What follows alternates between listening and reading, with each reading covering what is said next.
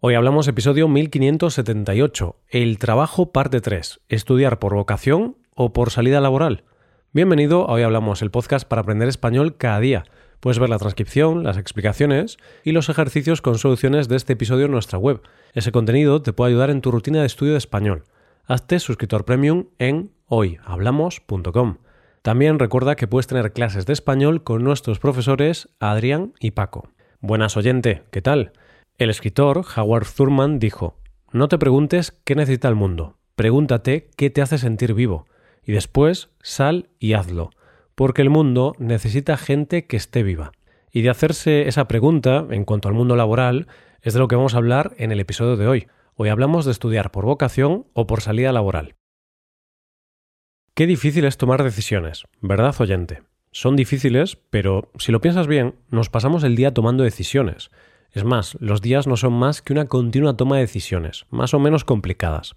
Desde el minuto uno del día, cuando decidimos si hacer caso al despertador o apurar cinco minutos más el sueño, hasta el último momento del día, cuando tenemos que hacer caso a nuestro sueño e irnos a cama, o cuando tenemos que decir que no a nuestras ganas de saber qué pasa en esa serie que estamos viendo y ver un capítulo más y en su lugar nos vamos a la cama.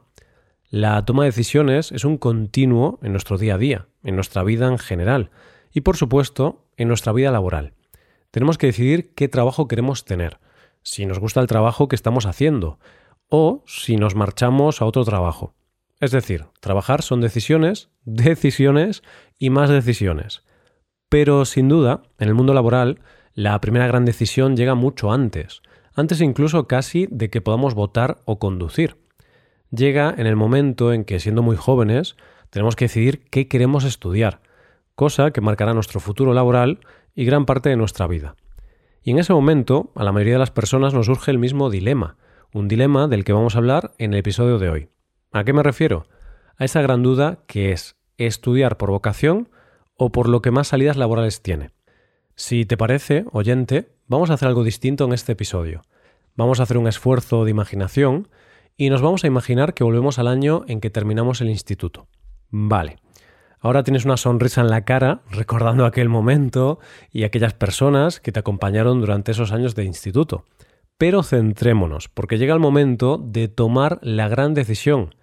¿Qué voy a estudiar? En este punto te podrían pasar varias cosas. Te podría pasar que tengas muy claro qué vas a estudiar y no tengas dudas de ningún tipo. Por ejemplo, el caso de una amiga mía que siempre tuvo claro que quería estudiar medicina. Pero te puede pasar que tengas claro lo que quieres estudiar, pero todavía no has decidido si lo vas a hacer porque crees que no es una carrera con muchas salidas. Por ejemplo, imagínate que quieres estudiar filosofía. No sé en otros países, pero en España es una carrera que tiene menos salidas laborales que otras carreras. Y por último, te puede pasar que no tengas claro qué quieres estudiar, no tienes ninguna pasión o preferencia concreta y no tienes claro a qué te quieres dedicar. En este caso tienes que barajar muchas opciones y meditarlo mucho. Así que eres joven, tienes que tomar una decisión y vives en un gran dilema porque no sabes qué hacer. Te enfrentas al gran dilema de qué estudiar. Y lo más importante, ¿estudio lo que realmente me gusta o estudio lo que me puede dar más fácilmente trabajo?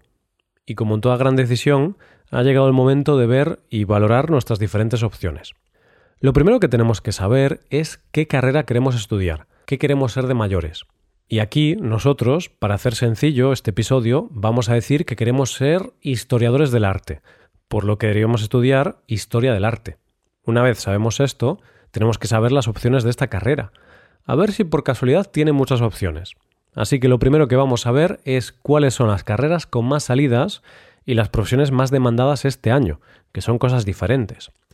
Las carreras con más salidas laborales en nuestro país hoy por hoy son ingeniería de software, administración de empresas y finanzas, comercio y marketing, ingeniería industrial, derecho y auditoría, carreras de ciencias de la salud, ingeniería de telecomunicaciones y psicología y psicopedagogía. Pero ojo, porque en esta lista también podemos encontrar las carreras con menos salidas, y aquí es donde empezamos a temblar y rezar porque la que nos gusta no esté aquí. ¿Cuáles son estas carreras? Conservación y restauración, literatura, historia o historia del arte, bellas artes, lenguas modernas y aplicadas, bioquímica, arqueología y geografía. Vaya, la que nos gusta está aquí. Esto es todo en cuanto a las carreras. Ahora veamos algo más concreto, las profesiones. ¿Cuáles son las profesiones más demandadas?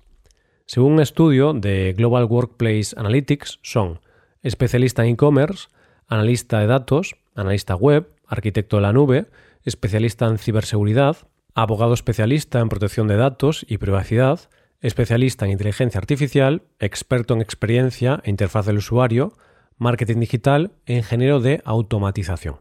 Ahora sí que sí estamos en la situación que tanto temíamos. ¿Estudio lo que me gusta o lo que supuestamente me va a dar trabajo y más dinero? ¿Qué hago? Y lo más importante, ¿cómo tomo esta decisión? Fíjate que aunque tú pienses que esta decisión depende solo de ti, no es así. Esto dice María Camaño, profesora de filosofía en la Universidad de Valladolid. Una de las cuestiones que surgen al tomar este tipo de decisiones es la de si vamos a responsabilizarnos de nuestras decisiones o vamos a actuar por una inercia social o familiar.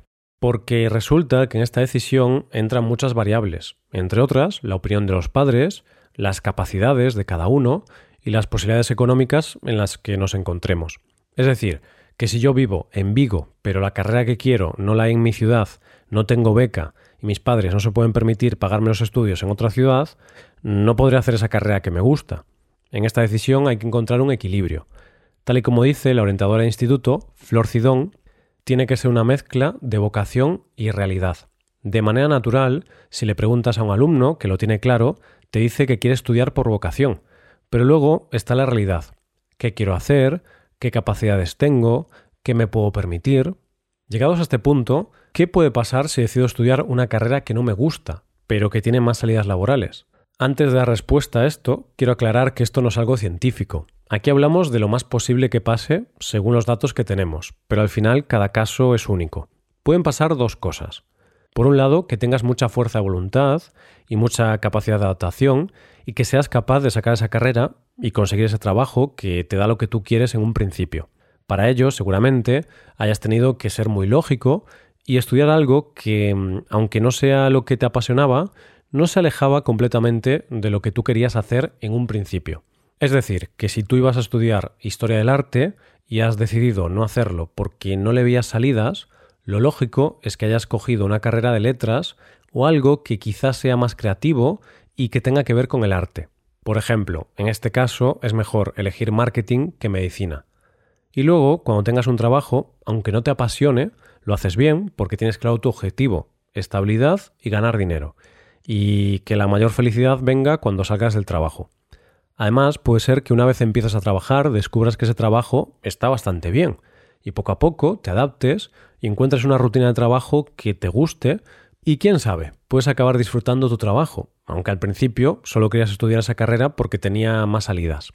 Pero puede pasar que al estar en esa carrera no todo vaya bien, porque hay varias constantes que se repiten en las personas que estudian una carrera que no les gusta. ¿Cuáles son?